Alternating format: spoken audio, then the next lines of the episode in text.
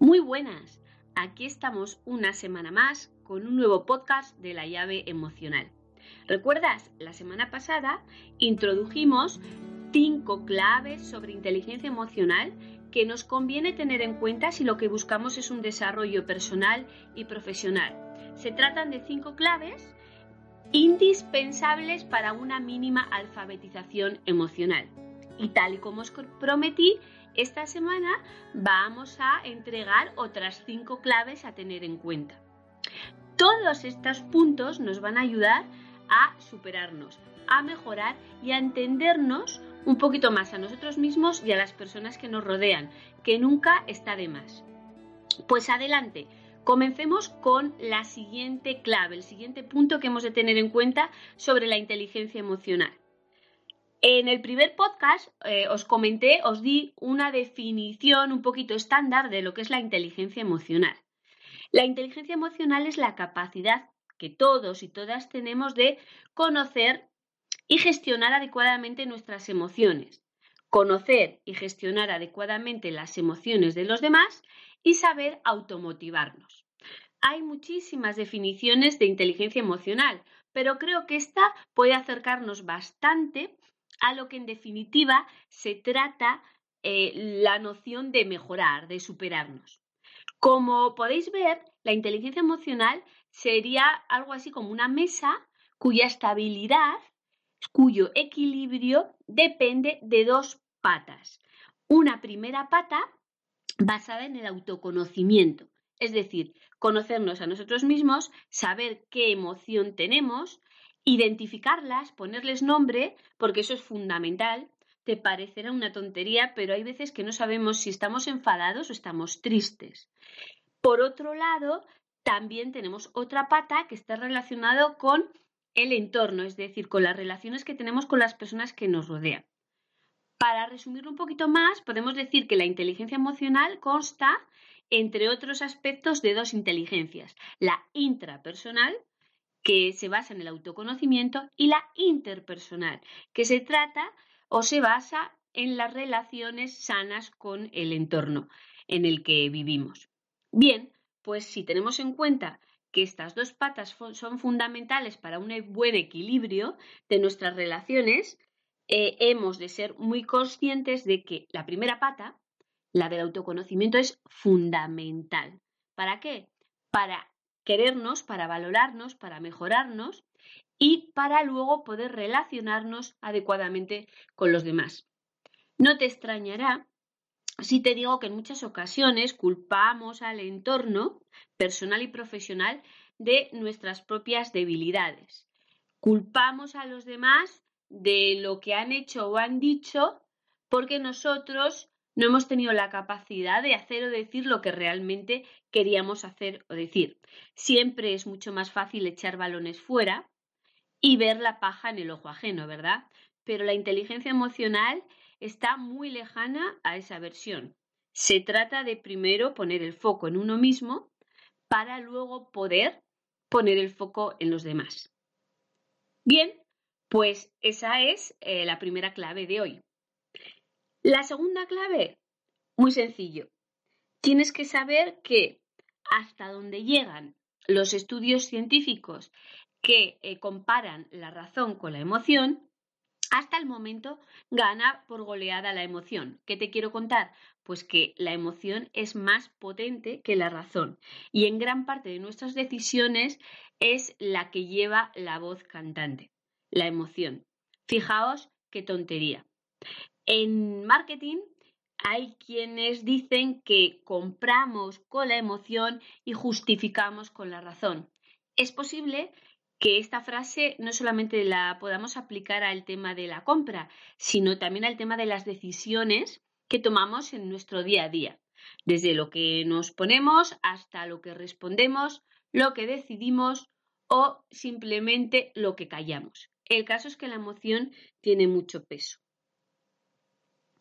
La tercera clave está muy relacionada con eh, la segunda. Es decir, si la emoción tiene tanto peso, hemos de saber que no hay ninguna decisión que tomemos detrás de la cual haya una o varias emociones. ¿De acuerdo? Las emociones son las que dirigen en muchos momentos nuestro pensamiento. Nuestro pensamiento dirige nuestra acción y las acciones son las que generan los resultados que obtenemos en nuestra vida. Es un proceso bastante sencillo que en muchos momentos desconocemos.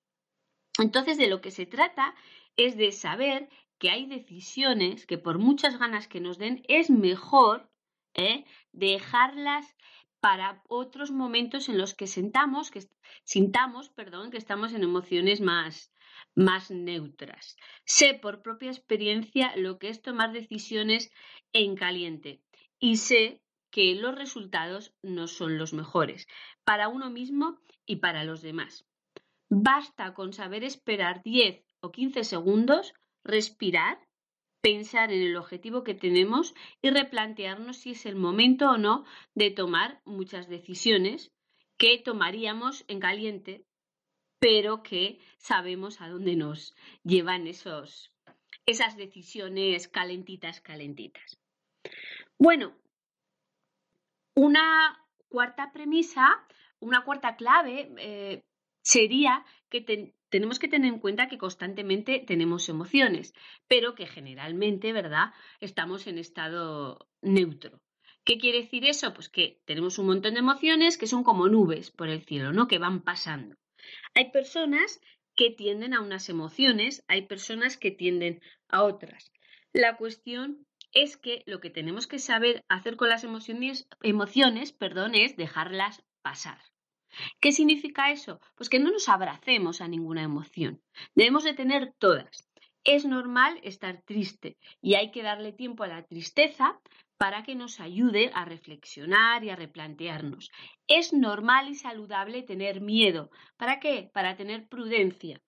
Es normal y saludable tener alegría, tener paz, tener tranquilidad, tener euforia. ¿Vale? Todas estas emociones son necesarias. Pero cuando tendemos a abrazarnos alguna emoción, tendemos a hacerla nuestra, tendemos a identificarnos con ella, estamos cometiendo un error. ¿Por qué? Porque estamos alargando el estado de las emociones más de lo que es necesario y ya no es útil, ya no es adaptativo.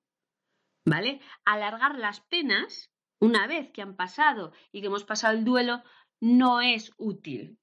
Alargar estados de euforia también puede hacernos caer en estados eh, poco deseables, ¿vale? Entonces, ¿qué tenemos que hacer con las emociones? Vivirlas, aceptarlas y dejarlas pasar, darles el tiempo que necesitan, pero no abrazarlas como si fuesen parte de nosotros. Bien, otra idea esencial que no te la voy a meter como la quinta, pero sí te la voy a meter como recordatorio importante, es que tienes que saber que lo que tú sientes habitualmente está ligado con tu identidad, ¿vale? Unida a la premisa anterior, si tú habitualmente sientes tristeza, mucho más allá de lo que fuese normal, estás identificándote con una emoción, ¿no? Y eso, volvemos a reiterar, no es útil, no sirve para nada entras en una fase de bloqueo que lo único que te genera es malestar y una dinámica poco positiva, no solamente para tu mente, sino para tu cuerpo y para tu salud y relaciones con, con los demás. Bien, pues yo creo que las cinco ideas ya te las estoy comentando, ya te las he aclarado y sí te invito a que le des una vuelta al tema. Como reflexión final, me gustaría contarte que las emociones tienen, pues eso, un componente químico importante, generan unas reacciones muy em, importantes en el funcionamiento de nuestro cuerpo y de nuestra mente, y por eso todavía requieren que les hagamos más caso de lo que habitualmente les hacemos. No nos han educado para eso, sí ha parecido más importante que aprendamos a sumar, a restar y a calcular, cosa con la que no estoy en desacuerdo, pero sí hay una necesidad que aún no está cubierta de que la sociedad trabajemos nuestras emociones y nos alfabeticemos aún más emocionalmente. todos tenemos compañeros, compañeros de trabajo que son unos cracks, que saben muchísimo, muchísimo más incluso que nosotros. Pero también podemos identificar compañeros y compañeras, jefes, jefas, eh, familiares que de inteligencia emocional andan escasos escasos. Y no porque sean malas personas, y no porque no quieran, sino porque han sido educados de una determinada forma en la que las emociones, demostrar los estados emocionales, hablar de sentimientos, eh, era un signo de debilidad, cuando es todo lo contrario. Una persona que sabe expresar adecuadamente y asertivamente qué es lo que siente, qué es lo que piensa, cuáles son sus debilidades, cuáles son sus fortalezas, es una persona fuerte, consciente y orientada a la mejora. Porque si algo se ha demostrado científicamente es que las personas que no saben expresar sus emociones son personas mucho más propensas a caer en la enfermedad de varios tipos.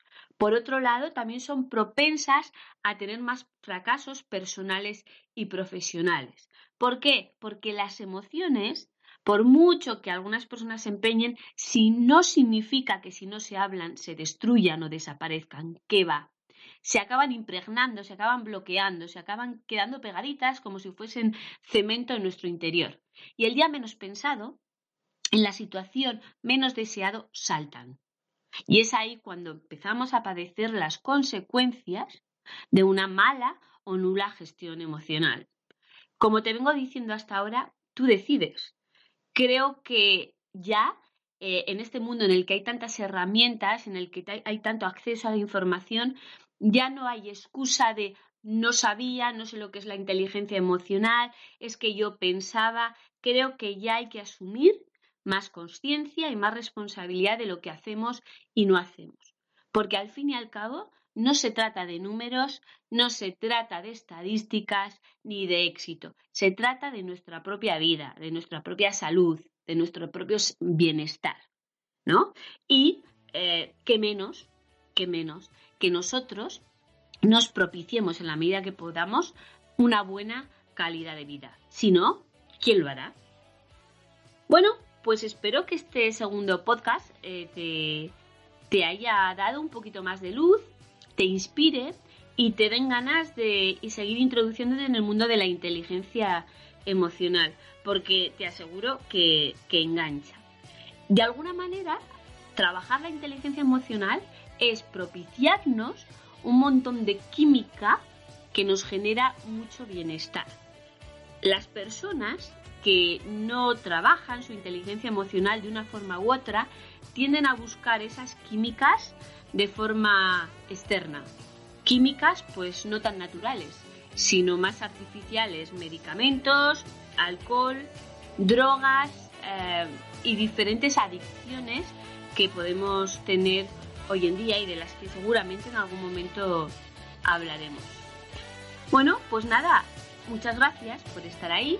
La semana que viene tendremos la tercera entrega y recordarte que estamos en contacto a través de la llaveemocional.com y desearte y recordarte que tengas siempre muy presente que la llave eres tú.